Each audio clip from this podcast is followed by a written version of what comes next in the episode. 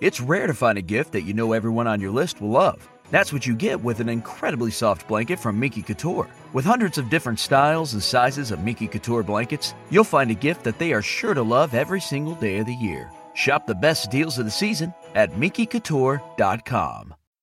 Por cierto, este episodio está dedicado con muchísimo amor a Sophie Love, que en 2020 fue la persona que más horas escuchó este Fuyoshi Senpai, según las estadísticas de Spotify. Ella me etiquetó en su wrap up de de Spotify, así que este episodio va por ti, querida Kouhai. Espero que te guste muchísimo. Hello, querida Kouhai, bienvenida a un nuevo episodio de Fuyoshi Senpai. En esta ocasión voy a hablarte de un drama. Sí, ya sé, no, no, casi no lo de doramas. De hecho, la última vez que hablé de un drama fue de Together Series, es un drama Boys Love tailandés. Y bueno, yo quedé muy fascinada con ese drama y prometí traer próximamente nuevos. Ese es el uno de los propósitos de esta nueva temporada, de esta quinta temporada, pero resulta que se me atravesó, como si, como si me hubieran atravesado una flecha, una película japonesa, un drama japonés, en realidad yo no sé si, según yo sí, si es live action, a las películas también se les conoce como doramas, o eso solamente aplica en series, mm, solamente para que veas mi nivel de desconocimiento en este tema. El punto es que es una película live action de un manga. Vale, desde una vez te aviso, este episodio no contiene eh, voice love como tal, ¿vale? No contiene voice love, sino que estamos ante un una película de shoujo, una película de romance hetero, oh my god, de comedia. ¿Vale? Pero es muy importante, creo que lo, que lo abordemos, que hablemos de este drama. Voy a intentar que el capítulo sea corto esta vez porque mm, tengo muchas cosas que decir y al mismo tiempo no quiero decir nada, ¿vale? Ay, Dios mío, con este, con este, con este manga. Ay, bueno, drama, bueno, película live action. Bueno, es que lo tiene todo, gente, lo tiene todo. Hoy vamos a hablar, y tiene que ver mucho con el título, sobre ese cringe. Esas ñañaras, le puse cringe porque como que la palabra está de moda, que se como que te da cosa, como que te da un poco de vergüenza ajena, mm, como que sientes que se te ponen los pelos de punta, aquí decimos que nos puso la piel de gallina, bueno, exactamente así, me dio ñañaras ver esta película y al mismo tiempo me divertí mucho, eh, tengo sentimientos sumamente encontrados con la película live action de Kiss Him Not Me en inglés y el título en español es, en español en japonés es Watashi ga motote dosunda que entiendo que significa en japonés algo así como me volví popular y ahora qué hago, mientras que en español o en inglés vendría a ser bésalo a él, no a mí. A mí la verdad es que me hace mucho más sentido eh, Watashi ga motote dosunda, por lo menos según lo que vi en la peli, que Kiss Him Not Me. Ahorita hablamos porque es una película de, de una Fuyoshi, es una historia de una Fuyoshi para otras Fuyoshis. Así que a pesar de que la historia va de romance hetero, es imposible que no veas algunas conductas similares a, a tu realidad. Así que vamos a comenzar con este episodio que va a tener, va a consumir demasiado de anécdotas personales, va a tener mucho recuento de la vida, porque precisamente como lo que me confrontó eh, Kiss Him Not Me fue o es con mi propia historia Fuyoshi. Así que ahí les va, vamos a comenzar y córrela, Margarito.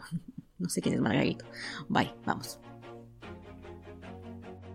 Las Fuyoshis tenemos la razón. Sorry, not sorry. Always do it on my own, so I gotta get through it. And the only thing I know is to love what I'm doing. Never give up, never slow till I finally prove it. Never listen to the no's, I just wanna keep moving. Keep my head up when I act, head up, that's a fact. Never looking back, I'ma keep myself on track. Keep my head up, staying strong. Creo que acorde la chimino. chimino. A ver, es que esto es muy mexicano y bueno, más que mexicano es como muy de la televisión popular. Hace unos años había un programa aquí en México que venía de, de, Laura en América, pero lo, pasaron aquí a Televisa, y creo que ella decía, la Chimino, creo, ¿eh? igual me estoy, o Chimino era Rocío Sánchez Azuera, para quien no sepa, mi familia, mi mamá y mi tío disfrutan muchísimo viendo esos tres programas, es como el horario habitual de ellos es poner la trilogía, la, la, ¿cómo se llama? La, la Santa Trinidad, que es eh, Rocío Sánchez Azuara, que antes tenía cosas de la vida, casos de la vida, no me acuerdo cómo, y ahorita tiene uno que se llama La Tercera en Discordia.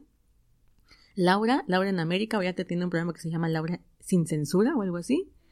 Y también eh, Caso Cerrado. Caso Cerrado. Esa madre tiene más historias chéverías por ahí que me, que me matan. Entonces, bueno, mi familia escucha eh, esos tres programas. Son como religiosos, ¿vale? Entonces, bueno, se me quedan pedazos de, de la historia. Ok. Para quien no me conozca, soy Gaby Figueroa, soy la conductora de este programa llamado Fuyoshi Senpai y tengo ya unos 16, mm, 16 años eh, siendo Fuyoshi, así como que mm, objetivamente no tengo más años de otaku, pero casi al mismo tiempo cuando empecé a ser otaku empecé siendo Fuyoshi. Yo conocí el anime de muy chiquita, pero en cuanto supe que era un anime, me dejé ir como gorda en tobogán con el eh, Boys Love o el Yaoi.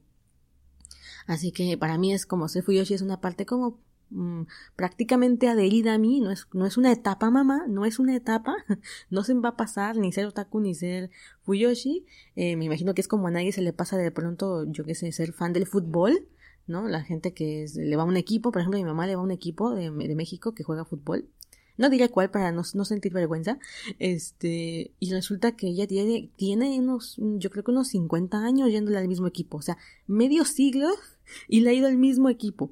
Y es como, mamá, ¿por qué no cambia? Sigue así de no, no, o sea, es que me da igual que pierda, es mi equipo, ¿no? Y bueno, yo creo que lo mismo han de pensar de nosotros los, los otakus, es como ya se le pasará. No, gente, vale, no, no es una etapa, es como parte de nosotros. Algunos lo dejarán por, por la vida adulta, que nunca, nunca está de más que nos quedamos sin tiempo, pero en realidad yo creo que es como cualquier otro hobby, nada más que este es japonés, chino y tailandés y no entiendes una poronga sin subtítulos. Pero bueno, vamos para allá. Em, si es la primera vez que me escuchas, pues bienvenida. Eh, ya este podcast tiene dos años, ya va a cumplir tres, de hecho, va a cumplir tres en unos meses.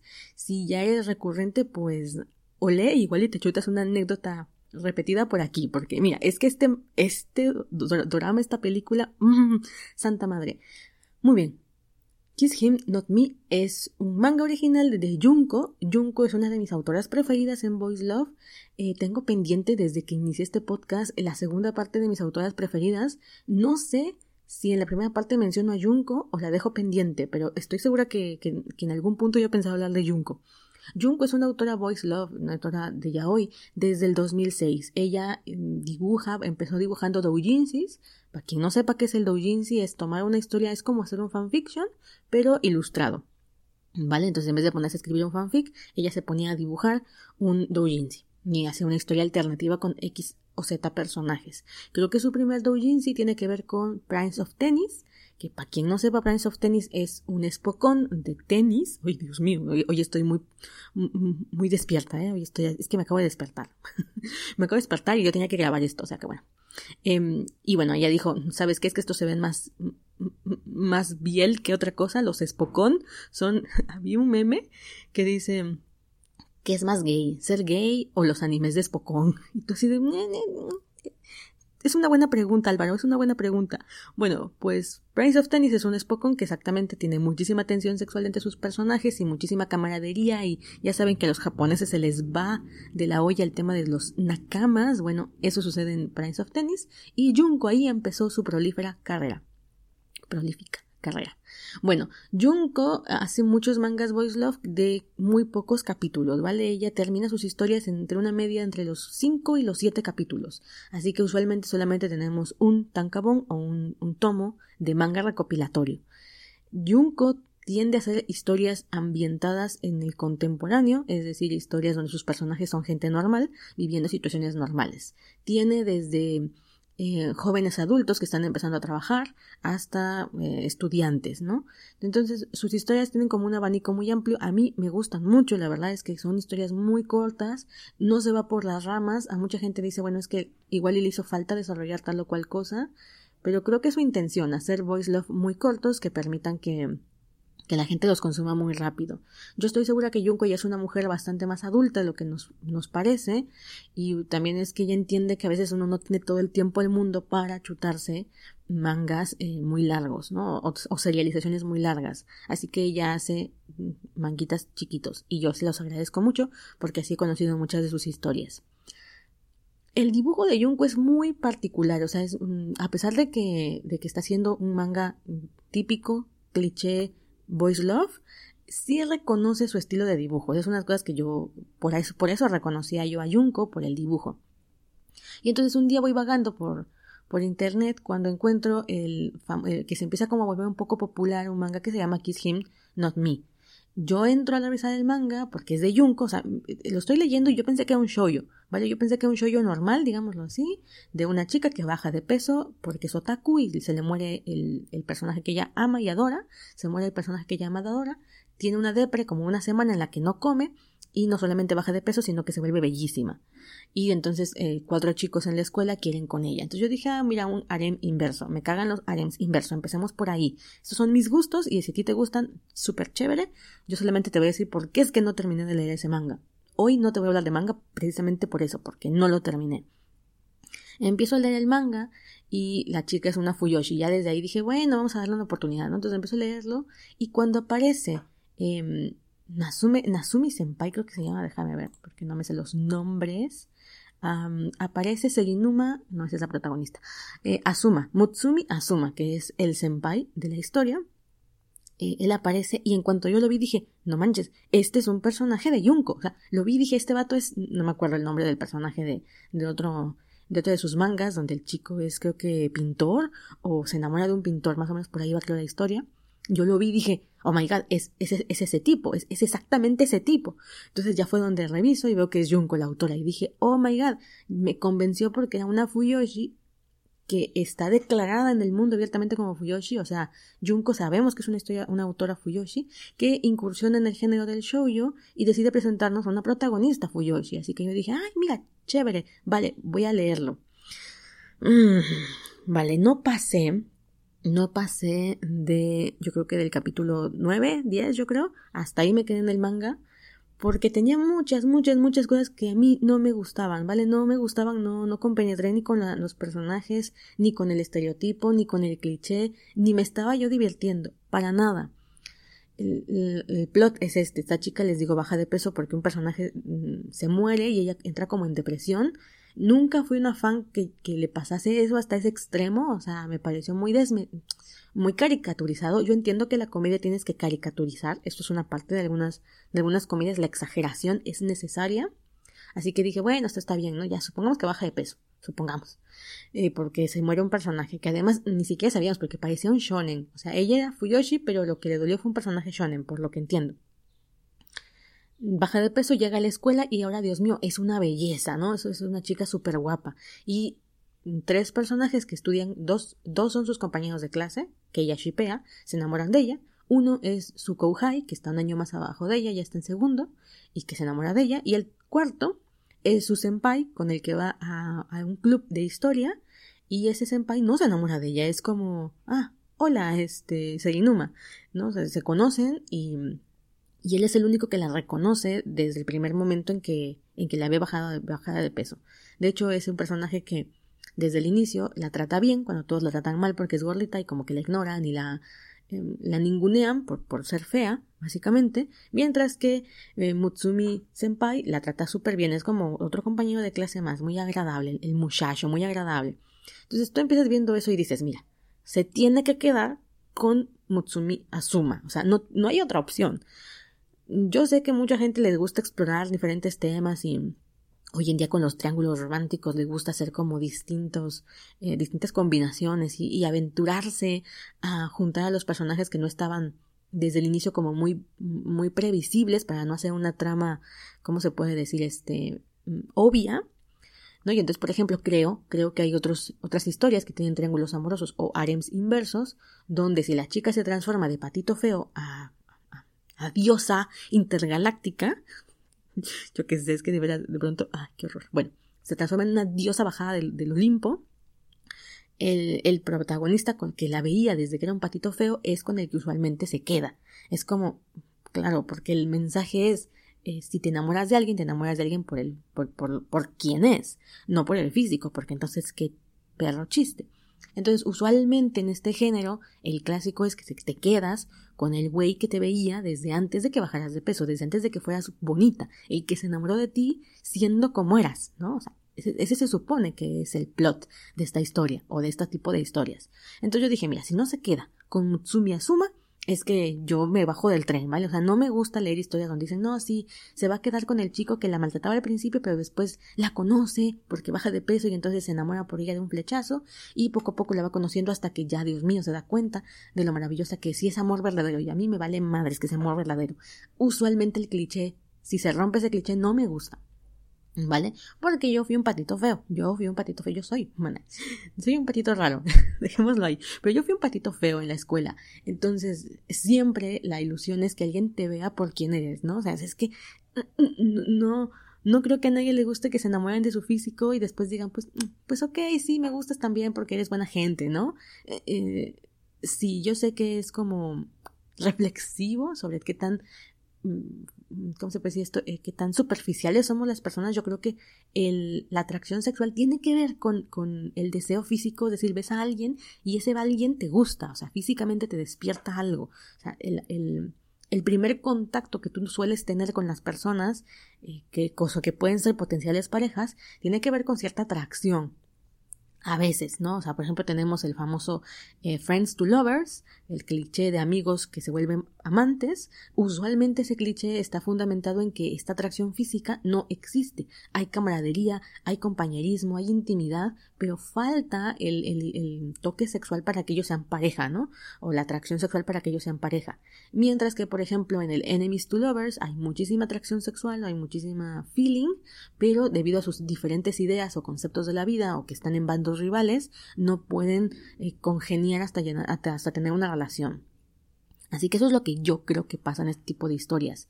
Es como, sí, tiene que haber una atracción sexual en la vida real, ¿no? O sea, en, la vida real tú necesitas que te atraiga físicamente a alguien para acomodar el primer paso, acercarte, a menos que tienes mucho tiempo conociendo a esa persona y te vas enamorando de ella. Que es lo que suele suceder, ¿sabes? Pero bueno, eh, Así que sí, todos somos superficiales en alguna medida porque el, físico nos atrae y esto también es algo muy interesante que podríamos analizar en otro punto. Al final hay un canon, hay, hay un establecimiento social de qué es bello y qué no es bello, pero cuando tú revisas tus, tus, tus gustos en la vida real, en la gente que te gusta, que de repente alguien te dice, pero ¿cómo anduviste con ese chango? ¿sabes? Pero, pero, ¿cómo te gustó ese adefesio humano? Y es que tú no entiendes tampoco, pero tenía algo que te gustaba porque a pesar de que alguien nos diga que es bello o que es estético, los gustos personales son los gustos personales, ¿vale? Yo, por ejemplo, estaba enamorada de Matsumoto Yun y cuando conocí a Antonio, y Antonio es delgado y tiene la facha de Matsumoto Yun, o sea, yo no cuando lo vi no lo pensé, pero yo creo que mi mente inconsciente lo relacionó y dije, este chico me gusta, ¿vale? Me gusta, punto.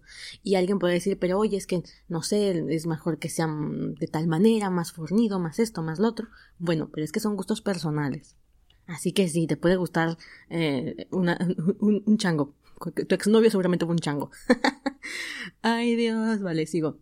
Pues bueno, volvemos a que esto suele ser ficción y en la ficción las reglas usuales de la vida no, no tienen por qué aplicarse a la ficción. Así que he visto mangas y he visto novelas donde la chica se queda con el chico que al principio la veía fea pero después se enamora de ella y rechaza al chico que la ve desde un inicio como es. Entonces yo normalmente digo, bueno, hija, o lee tú y tus ovarios, suerte con eso. A mí me gusta el cliché como es.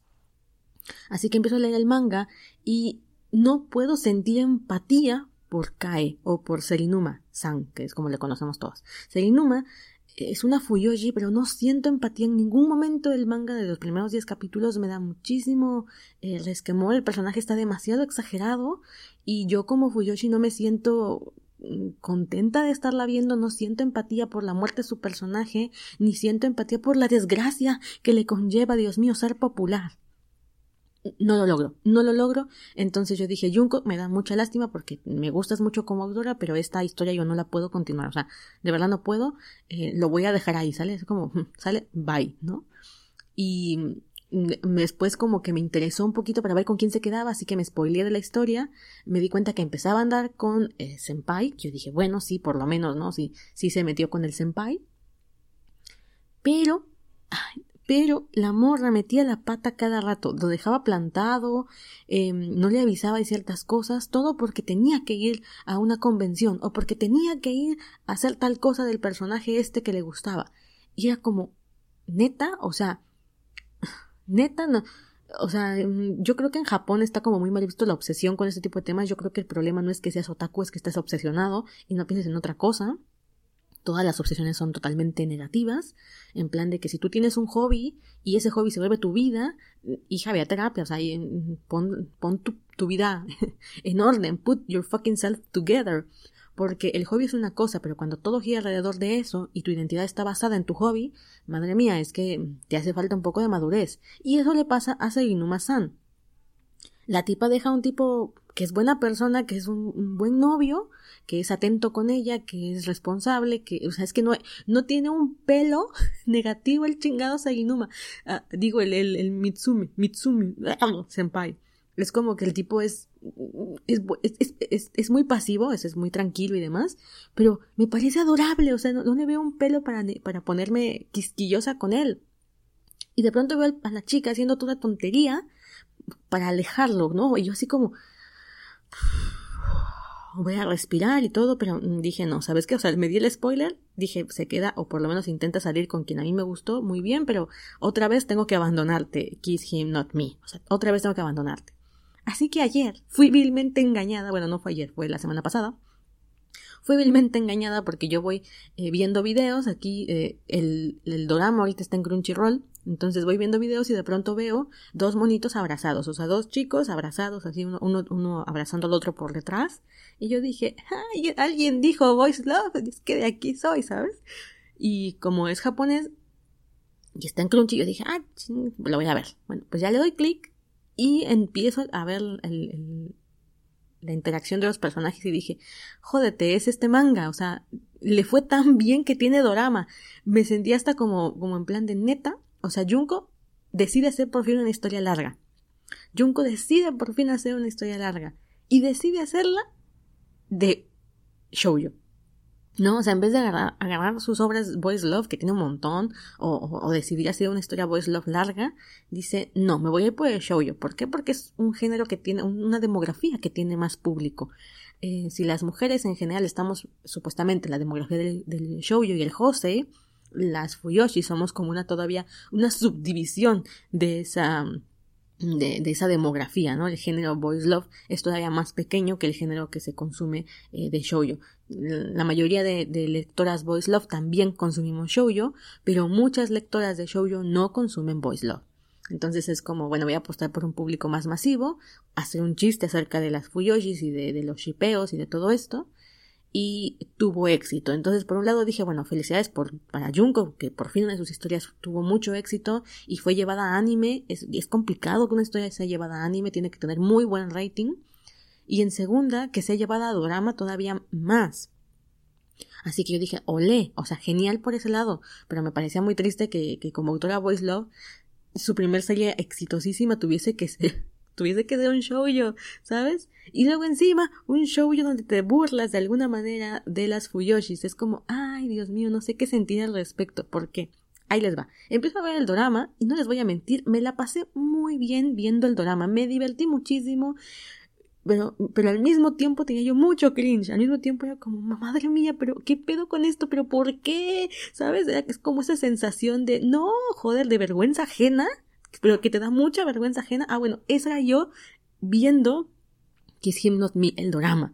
Me la pasé divertida, pero al mismo tiempo es, esa risa incómoda que te está riendo y al mismo tiempo estás como, ya paren esto, por favor, ayuda. Así, así estaba yo en, en esa historia. Como les dije, el plot es el mismo. Ella baja de peso, llega a la escuela, pero ahora, en vez de poder desarrollar en un manga como las relaciones interpersonales que va a tener después de que bajó de peso, porque ahora que bajó de peso, pues los chicos la, la buscan, se vuelve popular, así que ella va a ir conociendo a cada uno de ellos. Y pues el, el tema es que es un área inverso y tú tienes que ver por qué chico de ellos apuesta. Pero aquí tenemos muy poco tiempo, es como que todo sucede demasiado rápido porque es una película y aparece el primer chico y de pronto ya aparece la exnovia y de pronto ya se están enamorando de ella y es como, a ver, ¿Qué, le ven a la morra? ¿Qué le ven? Primera escena de la chica está cantando con su con, el opening de su anime favorito y llega con su amiga y empieza como a hacer esta, estos ademanes del, del opening. Gente, gente, yo a esa edad identificadísima. Yo cuando tenía esa edad en la secundaria prepa, esa era yo, ¿vale? O sea, yo cantaba los animes y, y claro, la estás viendo en su habitación llena de, de su Dakimura, de sus cosas de su. de, de, de, de Sean, creo que se llama el personaje que ella, del que ella está enamorada. Hasta vimos un Levi de cuerpo completo y todas así de. Yo quisiera ese Levi de cuerpo completo porque está chiquito. ya sabes, ¿no? O sea, Levi estatura. ¿Cómo? Como si te vendían una Barbie de tamaño normal, de tamaño humano y te dicen, Levi, estatura real. Y dices, no mames, Levi, estás bien chiquito, ven con mamá. Bueno, ay, Levi, precioso. Ay, perdón, me refui. Levi, está Levi en, en, en, el cuarto de la chica y el tipo está cantando anime, ¿no? Entonces está cantando anime, está cantando un opening en japonés y es como que la ves de lejos y dices, qué cringe, no sé, claro, está cantando en japonés, no sabes qué está diciendo, por lo menos ella sí sabe qué está diciendo, ¿no? Me imaginaba yo a mí sentada aquí con mi, con mis animes cuando veía la, las series en, en el DVD de mi casa cantando en japonés y mi familia con cara de qué carajo le pasa a esta niña, ¿sabes? La estamos perdiendo, quítale esas madres. Y digo, Dios, hay un capítulo, ay, perdón, hoy estoy divagando, hay un capítulo de La Rosa de Guadalupe que cualquier otaku que se precie ha visto ese, ese capítulo horrible de La Rosa de Guadalupe donde una chica se viste de es, cosplayer supuestamente pésimo cosplay por cierto como que no agarran el, eh, o sea quienes hacían la rosa de Guadalupe quienes hacen la rosa de Guadalupe no tienen ni puta idea de lo que están haciendo. Les juro que yo pienso que esos vatos dicen mira creo que esta idea es buena y toman lo que sea y, y lo representan vale entonces ni investigan ni nada es como que tienen que producir el capítulo ya. Bueno pues la rosa de Guadalupe es un programa mexicano si no estás como en México y, quieres como sabiduría, una perla de sabiduría, eh, la Rosa de Guadalupe trata sobre milagros. Entonces el protagonista suele tener un problema, le pide ayuda a la Virgen de Guadalupe y esta le hace el milagro en forma de una rosa, una rosa blanca. Bueno, no tengo, no tengo idea cuál sería el gran problema de la protagonista de esta historia, pero ella era una otaku que hacía cosplay y iba de cosplay a la escuela. En primera, ¿qué pedo? Eso no se puede porque el uniforme escolar. En segunda, ¿saben lo que gastan los cosplayers para hacer cosplays? Es, es o sea, invierten su alma. Yo creo que venden un riñón cada que hacen un cosplay, ¿sabes?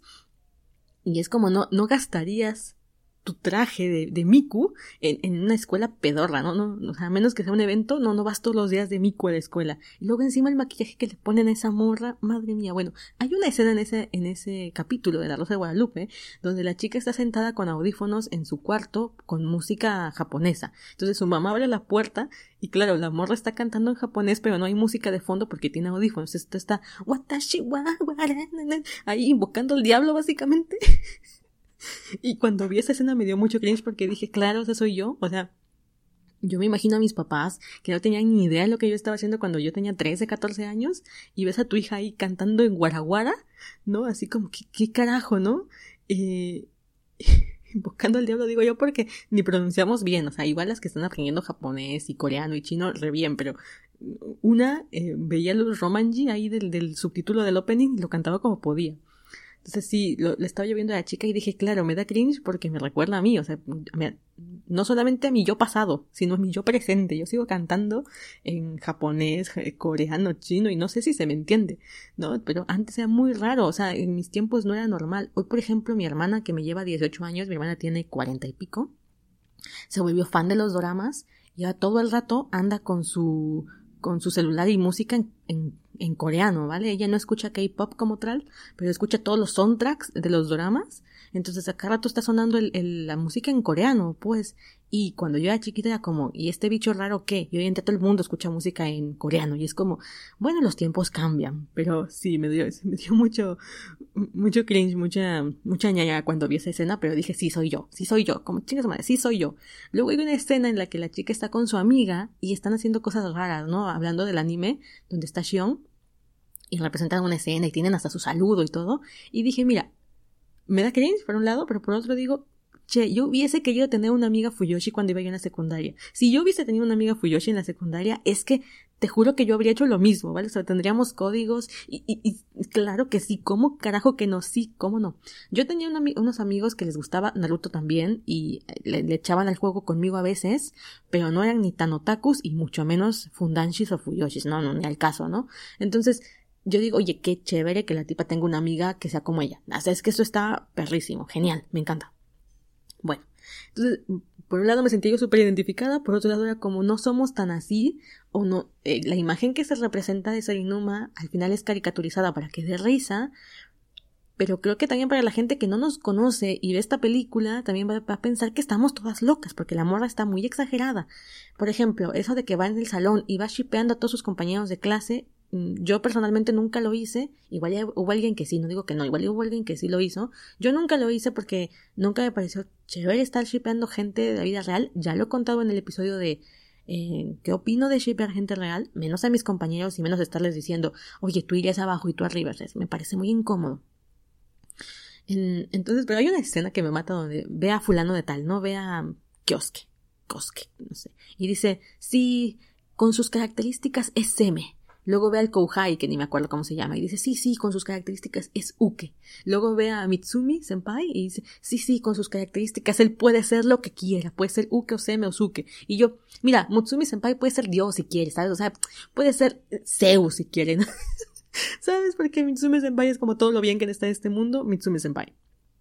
Bueno, más o menos, o sea, tampoco voy a decir que es un personaje del que estoy enamorada, ni al caso, simplemente que creo que para la historia está bien, está rescatable, porque todos los demás me parecen mm, infumables, o no solamente infumables, sino irrelevantes, o sea, claro, en esta película, tomen en cuenta que en la película todo pasa muy, muy rápido, entonces, no te da tiempo de ver realmente quiénes son cada uno de ellos, qué les gusta, más allá de quiero conseguir más en Senpai porque bajó de peso y se ve guapa y tú cállate estúpido. Eh, bueno, pues así con, con estos morros. Entonces no, no tienes tiempo ni de ver quiénes son. Así que tampoco te da el conflicto de, oh Dios mío, ¿a quién vas a elegir? Porque te da igual a quién elijas, ¿sabes? No, no es como, ay Dios mío, de verdad, hay un conflicto, es como, ¿sabes? Entonces tenemos a la personaje que no tiene interacciones sociales que nunca ha sido popular. De pronto cuatro chicos están interesados en ella. Ojo, eh, Mutsume Senpai se supone en el manga no está interesado en ella desde un inicio. Él está ahí como que mm, no sabe ni qué está haciendo ahí. Se, supone que tiene que trabajar con ella por el tema del, grupo en el que están.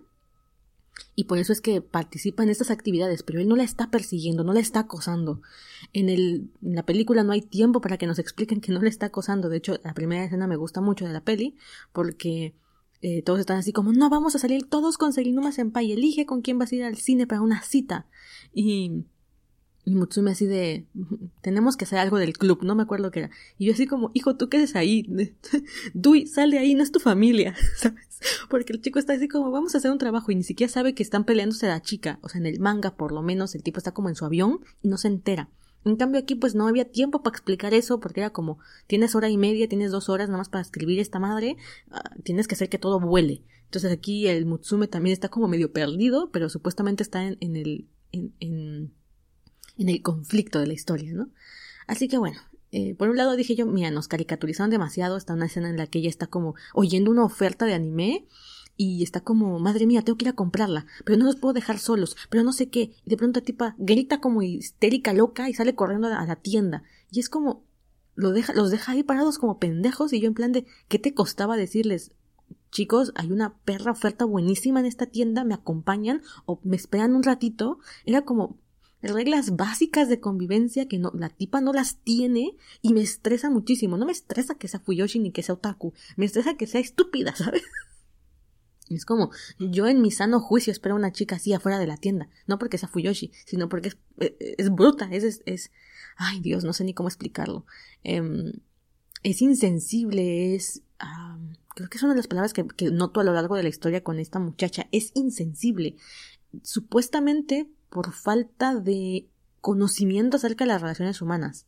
Pero no manches, tienes internet, hija, o sea, te puedes chutar 40 horas de tu drama favorito, de tu serie favorita, y no puedes buscar un perro video en YouTube para preguntar cómo se hace una cita, cómo se tiene una cita, y no meter la pata o por lo menos tener reglas básicas de la conducta humana, ¿sabes? Entonces, bueno, ya la tipa regresa con su Dakimura y les dice, chicos, perdónenme, soy Fuyoshi. No, no es cierto. Les dice, soy otaku. ¿no? Y los otros así de, ok. Y la tipa sale corriendo. O sea, se quedan de ver en un punto, caminan en una calle y los deja ahí a la mitad del barrio de Shibuya o no sé dónde están y se va. Y yo como pobres vatos, ¿sabes? No me caen bien ni nada, ninguno de ellos me da igual, pero eso no se le hace a la gente, ¿no? Entonces eh, el hermano le revela a los chicos que ella no solamente es otaku, sino que es Fuyoshi. Así que ellos están así como, ok, pues no pasa nada, tú tranquila. Eso me gustó. Me gustó de parte de los dos equipos, digámoslo. Ella que no decidiera ocultar su ser otaku, que fuera como, oye, esto es parte esencial de mi vida y si te gusto, tiene que gustarte también la yo fuyoshi la yo otaku. Me encanta, me encanta, porque yo no tenía el valor de hacer eso cuando era yo adolescente.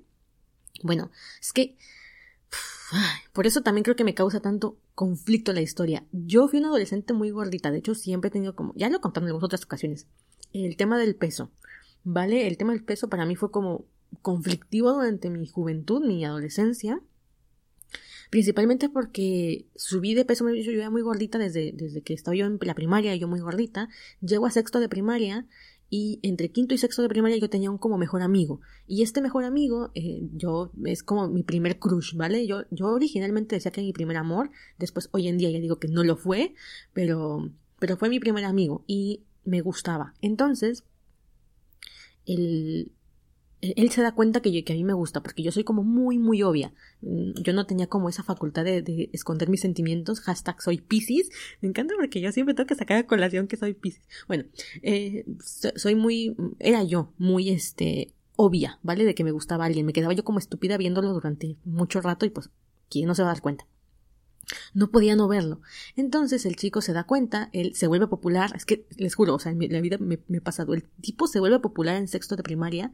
No voy a, no voy a hablar de qué lo hizo popular porque hoy en día me da hasta vergüenza ajena todo este tema, pero bueno, se vuelve popular y nos distanciamos, ya no somos tan amigos, porque él ya tiene muchos más amigos, entonces yo nos distanciamos y yo lo sigo viendo porque a mí me sigue gustando. Y éramos amigos de verdad como íntimos, o sea, de que vamos a tu casa, voy a tu casa, éramos, teníamos 12 años, entonces nuestros papás nos llevaban, nuestras mamás se llevaban entre ellas, e, éramos amigos. Y de pronto cuando él se da cuenta que, yo lo estoy viendo, me empieza a presionar para que yo le diga qué es lo que está pasando, que por qué lo veo tanto, que por qué esto, que por qué aquello. Y mm, soy muy mensa en esa época, tengo 11 años, eh, acaba de fallecer mi papá, y, y de pronto le digo, me gustas, puta, qué error mío. Hoy en día no creo que sea un error haberle dicho que me gustaba, porque el punto, eh, lo que me pasó a mí después fue que yo ya no sentía fácil expresar mis emociones, era como, no quiero que se burlen de lo que siento, entonces prefiero que nadie sepa lo que siento antes de volver a exponerme a la burla. Entonces, hoy en día ya no lo veo así, hoy en día fue como, me sentí presionada, obviamente me hubiese gustado poderlo decir por mi propia voluntad, eh, pero, pero no sucedió. Entonces el chico se empieza a burlar de mí, hace que todo el salón se empiece a burlar de mí. Y uno de los temas con los que me atacaba de alguna manera era mi peso.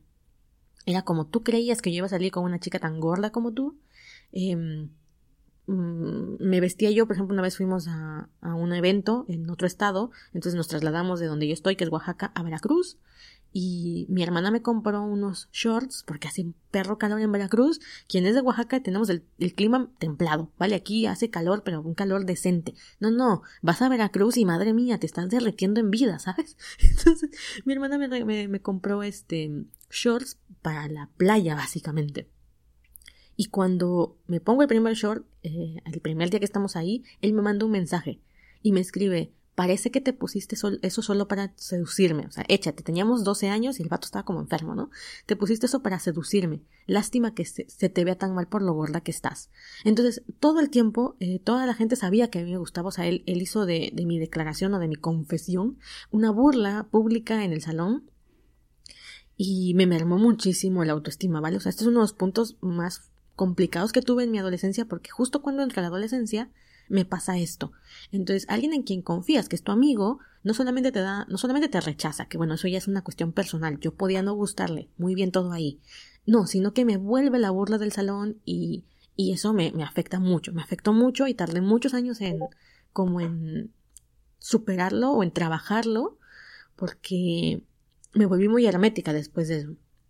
Bueno, ¿esto qué tenía que ver? Ah, bueno, cuando fallece mi papá, cuando tengo 11, entre 11 y 12 años, fallece mi papá. ¿Y qué sucede? Yo aquí todavía no era otaku. Yo, yo empecé a ser otaku después de la muerte de mi papá. Bueno, resulta que me recetan pastillas. No por la depresión, sino porque después de los dos días que pasamos en el velatorio, se tienen que hacer dos días de vela porque mi tía, que vive en Puebla, tiene que venir a Oaxaca para velarlo. Entonces había que esperarla para que para velarlo. Entonces, como no daba tiempo, se hace un segundo día. Lo mismo con mi hermana, que estaba en Querétaro. Entonces, mi hermana viene desde Querétaro para la vela. Así que pasamos dos días en el, en el, en el velatorio. Y dormimos ahí. ¿Qué sucede? Cuando yo despierto, al tercer día que se entierra, eh, tengo fiebre, estoy, estoy mal de la garganta. Yo me enfermaba muchísimo, muchísimo en la garganta. Esto es un problema psicológico que ya hablaré en otro momento porque yo no he hecho nada para curarme la garganta. ¿Saben qué empecé a hacer? Sé que suena mamón, sé que suena aquí de Gaby, es una persona, soy la loca de las energías, gente, soy la loca de las energías. Yo empecé a decir lo que realmente pensaba. Yo me callaba muchísimas cosas, me callaba yo muchas, muchas cosas. Y me enfermaba la garganta cada dos meses.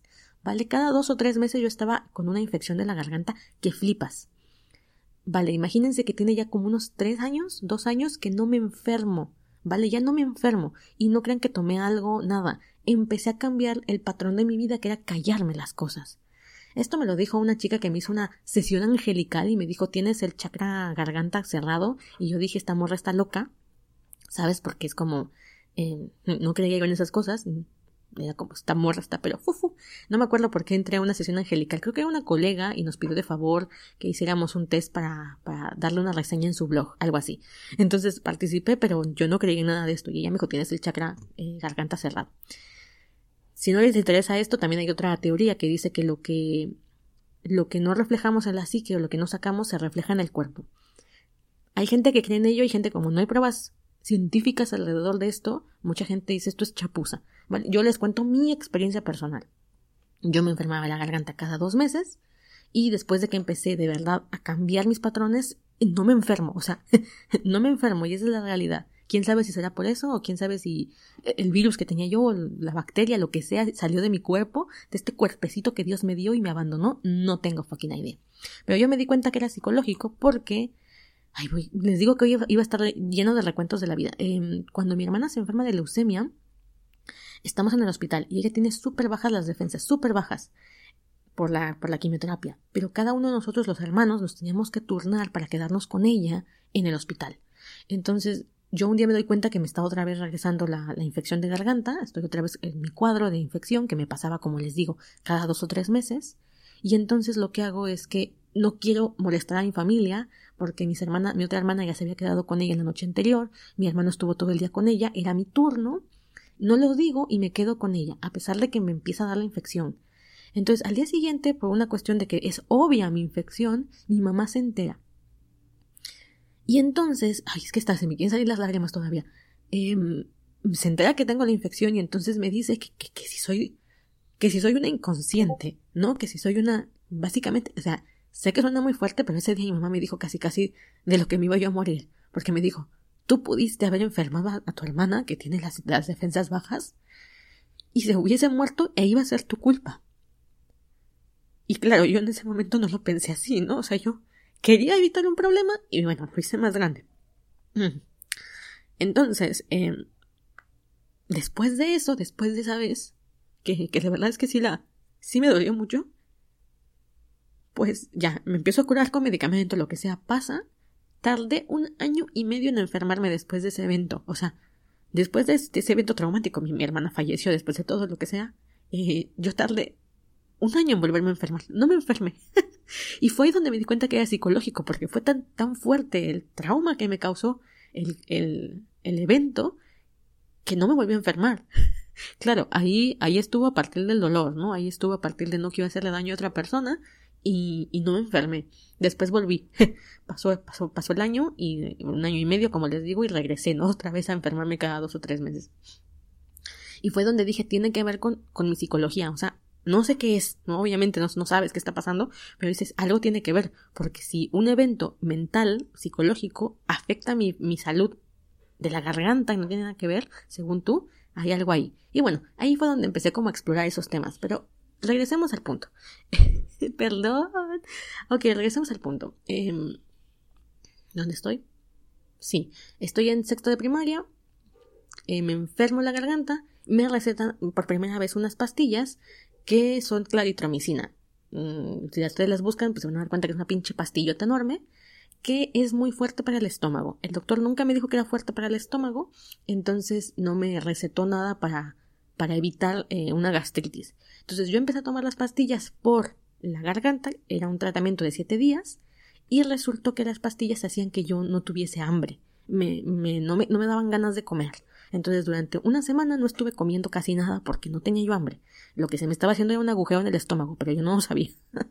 Así que eh, tengo, tengo esos siete días y lo que me doy cuenta es que bajó de peso, obviamente. O sea, es que me pasó lo de Serinuma, nada más que a mí fue por porque se murió mi papá, no un personaje de anime. Entonces, bueno, bajo de peso en esos siete días, el uniforme me empieza a quedar grande y me doy cuenta que con las pastillas puedo evitar comer, no me da hambre. Entonces, ¿qué hago? Bueno, Gaby, con su gran inteligencia que tenía en ese tiempo, y principalmente su inteligencia emocional, decide dejarle comer para bajar de peso. Entonces, ya no pasa una semana, empiezo a volverlo parte de mi vida cotidiana. Em, durante un año y medio, más yo creo que fue hasta segundo de secundaria, más o menos, cuando una profesora se dio cuenta que yo tenía comportamientos muy extraños a la hora de la comida, ¿no? Entonces, eh, mi familia también se, empezó a dar cuenta, empezaban así como, eh, ¿tienes anorexia o alguna cosa así? Y obviamente tú no les dices, claro, sí, hola, ¿cómo estás? Mi pase de anorexia. No, no les dices nada. Es como, no, no, yo sí estoy comiendo. Y mi mamá tenía la manía de solucionar todo como con violencia, ¿no? En plan de, o te veo comer o te voy a reventar a golpes y te voy a meter la comida a putazos, ¿no? Básicamente. Ah, así que pues yo escondía todo, todo el problema que estaba yo teniendo. ¿Y qué pasó? Pues bajé de peso y no me volví popular, ¿vale? O sea, a mí no me pasó lo de seguir más no me pasó por ningún momento desde el Mazán. De hecho, me di cuenta que el peso no era, no era el problema porque la gente me seguía siendo feo. Yo la pasé muy mal en secundaria, principalmente con el tema romántico. Mm, mm, no, no, ¿vale? O sea, eh, yo acabo sexto, me paso a primero de secundaria y a ese amigo mío, o ex amigo mío en ese momento, y a mí nos separan, nos cambian de salón. Entonces yo por un lado siento mucho alivio, porque es como ya, por fin me pude liberar de este vato yo me hubiese cambiado de escuela. La verdad es que eso es lo que pensé en algún momento de cambiarme porque no soportaba la situación. Paso a la secundaria, nos cambian de salón y entonces adivinen qué pasa. Que entonces ahora todo el grupo de juntos empieza a enterar de, que yo tenía una obsesión con él y yo pasaba por el frente del salón y se reían de mí. Y era como, neta, o sea, ay, no. Una vez iba yo pasando con la falda porque bailábamos folclórico entonces iba yo con la falda pasé por el pasillo, iba yo con una amiga, creo, creo, ni me acuerdo, y de pronto oigo que este chico está hablando con sus amigos de ahí y les pregunto, dice, sí, sí, se ponía shorts para seducirme. O sea, obviamente sí estaba hablando de mí, no era mi paranoia. Y yo como que no, no como que la Virgen me hablaba así como no lo pelo, no lo pelo, pero, pero pues tenía yo 12, 13 años, eh, baja autoestima, todos estos problemas que les estoy contando, mm, sí me pegaba. Yo decía que no, pero pues obvio sí me pegaba. Así que eh, veo esta historia y claro, me, me resuena muchísimo con mi historia, ¿no? De con, con mi propia experiencia y digo, claro, para comedia está muy bien, ¿no? Porque al final la comedia es como burlarte de algo, la comedia interesante es la que se burla de una desgracia, hace que un personaje la sufra, pero sea cómico. Aquí no puedo sentir empatía con Serinuma porque no la está pasando mal. Los cuatro chicos más atractivos de tu escuela están enamorados de ti, supuestamente.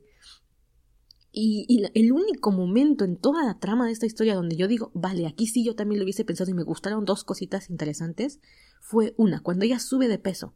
Cuando ella sube de peso, mira, la gente hizo un alboroto porque dos chicos querían bajarla de peso y entonces decían es que eso no es amor y a mí eso me valía soberana Berch, básicamente, me vale verga.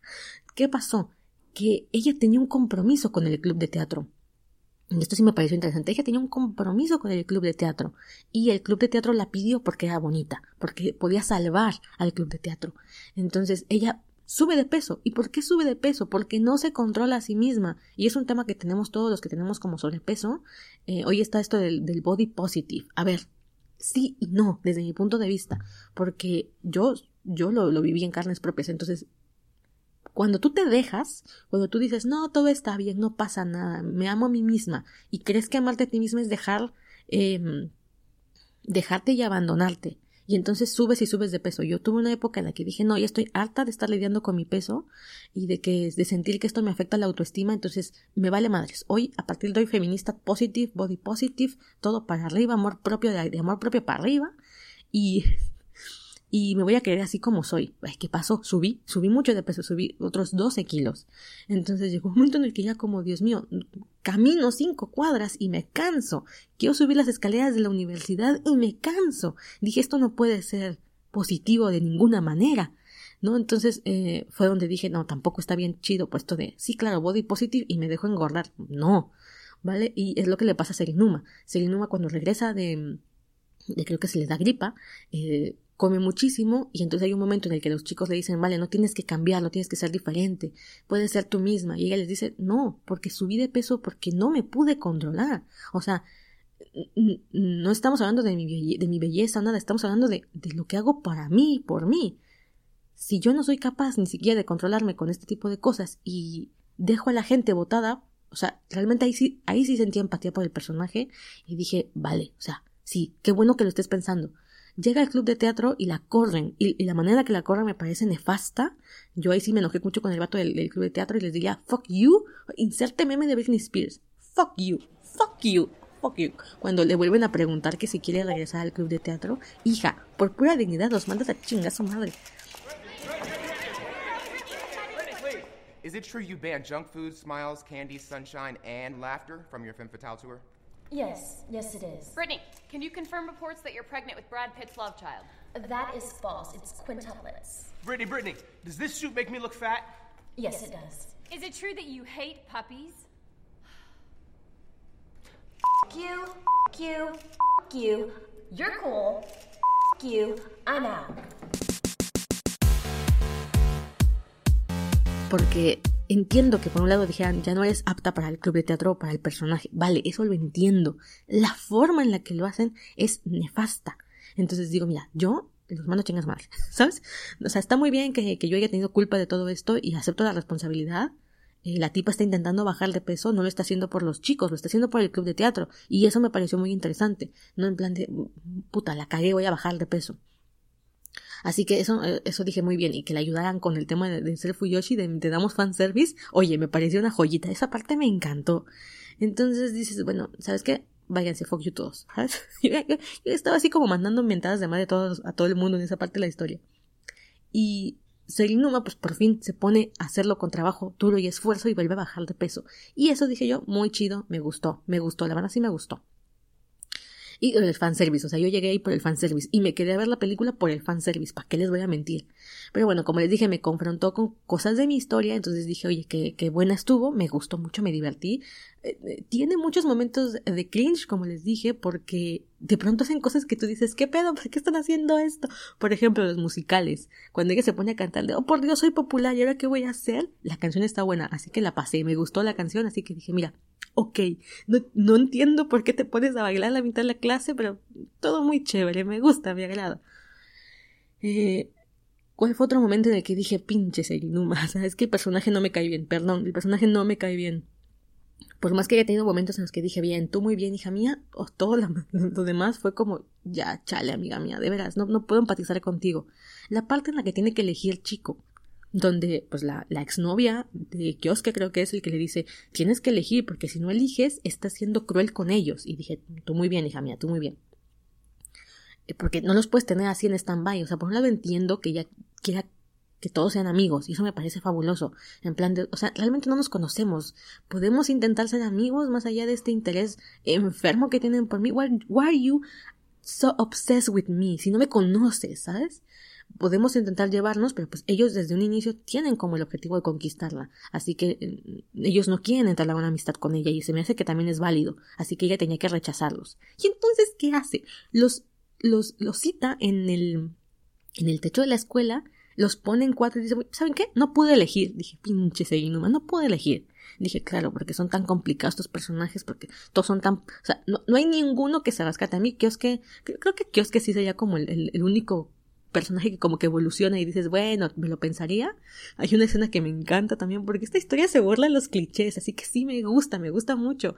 Eh, hay una escena en la que Kioske se da cuenta que no importa que Senuma se haya engordado no sé cuántos kilos, él la quiere. Entonces sale corriendo del club de teatro así como el macho alfa, pelo en pecho que se respeta que es, así de Senuma, buscándola para confesar sus profundos sentimientos. y entonces la morra está teniendo de verdad una conversación interesante donde dice que su responsabilidad de haber subido de peso, que es la que comenté hace un momento.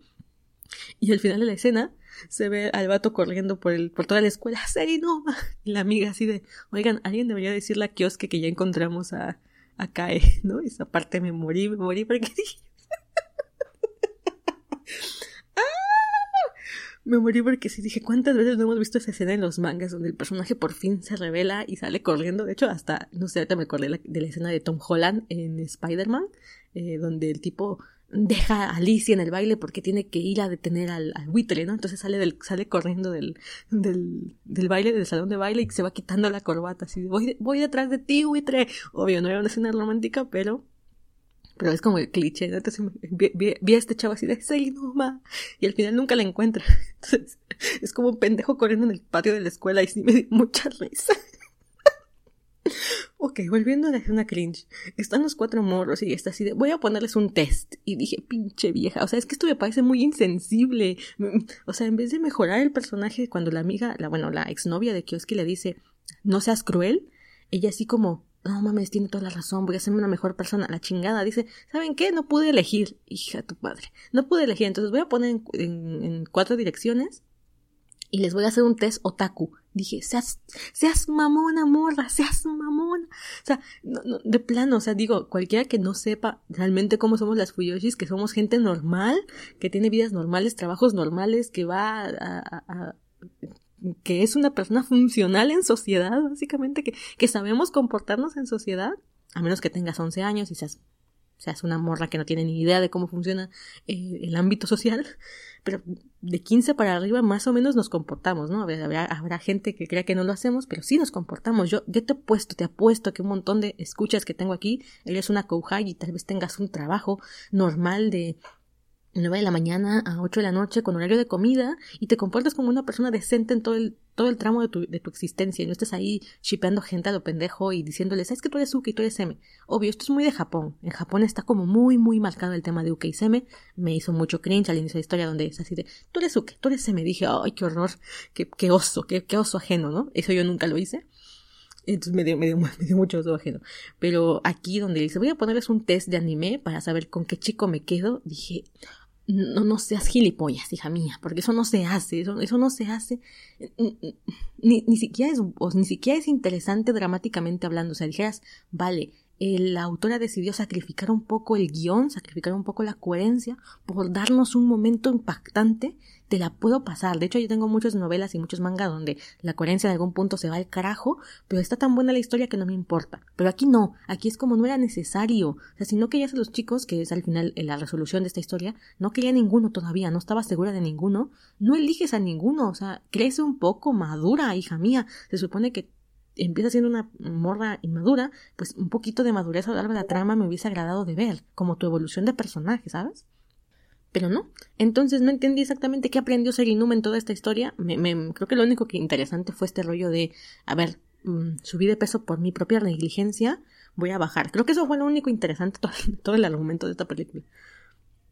Eso y mostrarnos a las Fuyoshis como locas del coño que no saben comportarse en sociedad. Eso también me pareció muy negativo de esta película porque mucha gente está conociéndonos a partir de cosas que se vuelven populares, ¿no? Entonces digo, bueno, esta película al final en género shoujo, con dorama y todo, pues le gustó a la gente precisamente porque caricaturizaba a las Fuyoshis. Digo, está muy bien, a mí no me preocupa que se rean de mí en ese sentido, está, está chévere, pero también digo, ay, la autora que es Fuyoshi yo creo que también la pasó en algún momento así o no sé y, y, decidió sacar esto. No, no me, no me pregunten, yo tampoco entiendo qué, qué pasó por la mente de Junko. Junko es una de esas autoras que trabajan con seudónimo, o sea, trabajan con eh, sin poner su foto real. Ella no es de vida pública, no sabemos cómo luce, no sabemos qué edad tiene. Como Yana Toboso, la autora de Kuroshitsuji, no, no se presenta a eventos públicos en tienen como su vida muy privada, como que ser Fuyoshis y autoras de manga están un lado de su vida y su vida personal está por otro, ¿no? Como separados. Me acuerdo también de la autora de Bestars. La autora de Bestars siempre anda con una máscara de pollo, creo que es una máscara de gallo, no sé de qué, en las convenciones y en los lugares a los que van. Realmente no sabemos cómo luce.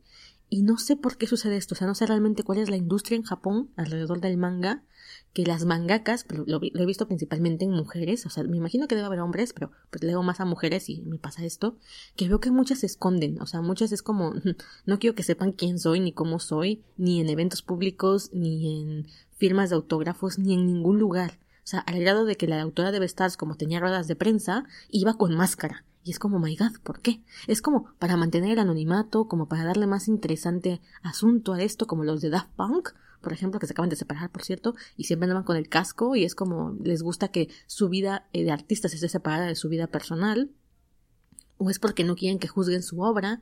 Eh, por quienes son, lo cual también me parece muy interesante porque hoy en día juzgamos mucho la obra, depende de quién la hace y no sé, igual y no debería ser así, ah, es todo un debate que podríamos hablar en otra ocasión.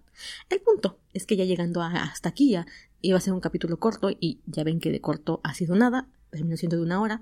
Espero que les guste, este, yo sí leería, eh, bueno, yo sí vería el drama otra vez, me gustó. Como dije, si se, si se pasan esas partes donde a ustedes no les den ñañas ni vergüenza ajena, todo muy bien, pero yo fui esa otaku de 13 años, o sea, es que me vi reflejada con muchas actitudes de ella, sí me vi reflejada, incluso algunas que mantengo hoy en día como cantar en japonés, como dije o de llorar por un personaje, claro que me ha pasado. No depresión de siete días, pero sí que he llorado por algún personaje. Entonces dije, bueno, sí, claro, me, siento con vergüenza ajena, pero al mismo tiempo con vergüenza propia. Es como, claro, es parte de, la dinámica. Así que me parecía eso muy interesante, divertido, eh, me, la pasé muy bien leyéndolo y me gustó el final, que al final la chica dice, o sea, al final el punto es no se enamora de nadie, o sea, no, no hay tiempo para que se enamore de nadie, ni espacio para ver eso. Entonces, el mismo senpai le dice, no tenías que habernos dicho que sí, no pues, pudiste haber dicho que no y todo muy bien. Y todos lo sabíamos, y es un happy ending. Mm, mm, por un lado me parece satisfactorio, por otro evidentemente no me parece satisfactorio porque sentí que el personaje no aprendió nada. Hasta el final Mutsume le tiene que decir, mira, tenías que haber hecho esto y eso hubiera sido mejor. Y así como, ah, no manches. Y todos así como te perdonamos porque aunque seas imbécil, te queremos. Y es como, ¿de dónde salió esta gente? ¿De dónde salió esta gente? Y qué, qué, oso que estén ahí en tu cita, donde están atrás de los árboles. ¿De dónde salió esta gente? ¿De verdad? ¿Debajo de la piedra? Bueno, pero, pero creo que estuvo mejor a que la dejaran con alguno de ellos cuando la tipa no quería elegir a ninguno, cuando la tipa no sabía qué hacer de su vida. De hecho, la escena en la que Senpai la toma la muñeca y se la lleva después de que ella lo elige a él, supuestamente porque gana, eh, gana la, la batalla, el test, pues dije yo, no, senpai, me estás fallando, porque en primera, ¿para qué quieres estar con una morra que no sabe, o sea, que sabe que no los quiere, que no quiere a ninguno, y que es como, bueno, pues el que salga, ¿sabes? Esa escena me parece horrible. Y cuando el senpai se la lleva, yo dije, no, senpai, no, no me falles así, quiérete un poquito. Pero entonces ya se recupera en la, en la última escena en la que él le dice, en realidad tú no querías a nadie y lo que tienes que haber hecho era esto. ¿Vale? Pero no, el personaje no lo aprende por sí mismo, el personaje no, reflexiona sobre esto ella solita, entonces ahí a mí se me quedó vacío, no por el tema romántico, sino por el tema de la evolución de ese Inuma, que de plano nunca me cayó bien en toda la historia. Así que bueno, Llegando a este punto, espero que te haya gustado el episodio, que lo disfrutes, ve a chismearlo, coméntamelo en el, en el, blog. Voy a subir una entrada en el blog sobre el cringe de Selfuyoshi me encantaría conocer tu opinión o tus anécdotas varias de la vida, que de eso se trata este punto. Y eso. Para finalizar, oye, em, fíjate que sé que, que igual ya lo escuchaste si, si, si estás conmigo en Discord. Ah, bueno, detalle. En www.gabifigueroa.com es donde tienes mi blog y mi canal y todo lo que, lo que hago. Eh. G-A-V-I Figueroa.com. Bueno, Visítame por ahí porque también tenemos Discord y si estás en Discord probablemente ya lo sepas o estás en Facebook probablemente ya lo sepas, pero si no me gustaría como externarlo aquí. A ver, eh, hace, hace, dos semanas, casi tres ya, eh, tuvimos una emergencia médica en mi casa, una emergencia que estuvo muy cañona en plan de... Eh, mi tío tuvo un infarto, tuvo un infarto y tenían que operarlo de emergencia, pero el, el costo era súper elevado, entonces se elevó muchísimo más. Es una anécdota muy larga que igual escribo un, eh, hago un episodio específico de eso para no abrumarte en este y de, venir de divertirnos. Me pongo toda dramática e intensa, pero fue una situación muy fuerte. Em, eso fue hace tres semanas y lo que sucedió es que los costos médicos se elevaron muchísimo, están mucho más allá de nuestra capacidad como familia para pagarlo eh, fueron 200 mil, más de 200 mil, fueron 285 mil pesos mexicanos, que es, bastante, eh, y nada más tenemos hasta marzo para pagar. El hospital nos hizo la condonación de la deuda porque él, mi tía necesita otra segunda operación, una segunda operación de corazón. Digamos que sus arterias estaban bloqueadas al 100, 90 y 70%. O sea, el doctor nos dijo, básicamente no entiendo cómo es que anda caminando el señor, ¿sabes? Es un, es un milagro que esté vivo y pues la operación fue súper complicada, entonces los costos aumentaron. Eh, nosotros tuvimos que dejar las escrituras de mi casa como garantía y eh, tenemos hasta el 4 de marzo para pagar. O sea, ya como ves estamos como en nada. Así que estamos reuniendo fondos para, para pagar. em, las chicas, varias de, de amigas Fuyoshis, principalmente Ureshi, de Ureshi Universe, y Cocoya Hoy, del canal de Cocoya Hoy, me están ayudando con la difusión y me están ayudando con em, como, para juntar Fuyoshis que, que, puedan apoyarme en esta situación. Estamos haciendo una donadora, eh, una campaña de crowdfunding.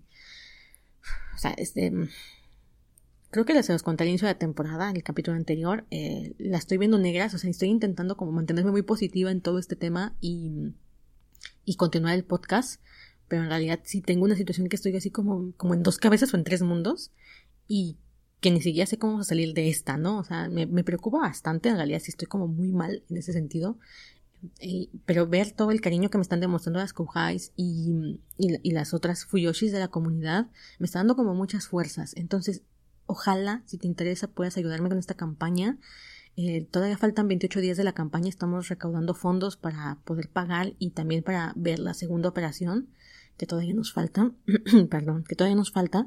Entonces, eh, la campaña está en Donadora, eh, donadora.org, que es una página de México que se dedica precisamente a, crowdfunding, o, donaciones para emergencias médicas o emergencias de este tipo.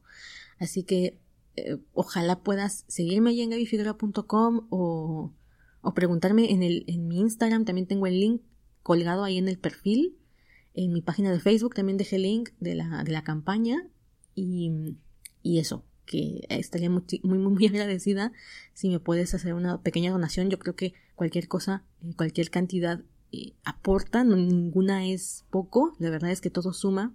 Y sí, tal vez yo sola no creo, no creo poder con este, este desastre, este desastre eh, familiar, pero creo que si cada personita que me escucha, que, que son varias, la verdad, que, que, escuchan este programa, pudiesen donar algo, estoy segura que, la, campaña tendría, por lo menos, no sé si lleguemos al total, porque es mucho, pero igual algo, ¿sabes? Entonces, bueno, no, no quiero apachurar más este audio, ya este bajón que tuvo ya creo que está muy intenso, así que eh, gracias, gracias por estar aquí en la quinta temporada, gracias por escucharme y Gracias si decides apoyarme, ya sea difundiendo la campaña o, o donando. De verdad, te lo voy a agradecer de mucho, mucho, mucho, mucho, mucho, mucho corazón. Soy una persona a la que le cuesta trabajo todavía pedir ayuda. Me, me, me conflictúa todavía tener que, que sentir que no puedo sola, ¿no? Que, que fallé de alguna manera con mis obligaciones o con, o, o, o, en estar presente con mi familia de alguna manera y que no puedo responder de la manera en la que quisiera hacerlo. ¿no? O sea, yo qué más quisiera que pudiera decir, mira, 285 mil pesos, toma, aquí están, ¿sabes? Ay, pero bueno, además de sentirme como un fracaso de, de adulto, eh, estoy recibiendo mucho amor de la comunidad Fuyoshi, así que gracias, gracias, gracias de verdad. Un beso enorme y nos vemos en el siguiente episodio. Bye bye. Best friends and Broadway superfans Jeff and Judy wait at the stage door every night to catch a glimpse of their idol Adina Menzel in the hilarious new comedy, Which Way to the Stage. But when a sexy stranger enters the scene and upends their friendship, Jeff and Judy have to go off book to rewrite their own finale. Called the best new comedy since theaters reopened by The Rap and zippy fun by The New York Times, grab your best friend and see Which Way to the Stage at Signature Theater now through January 22nd. Get tickets at sigtheater.org.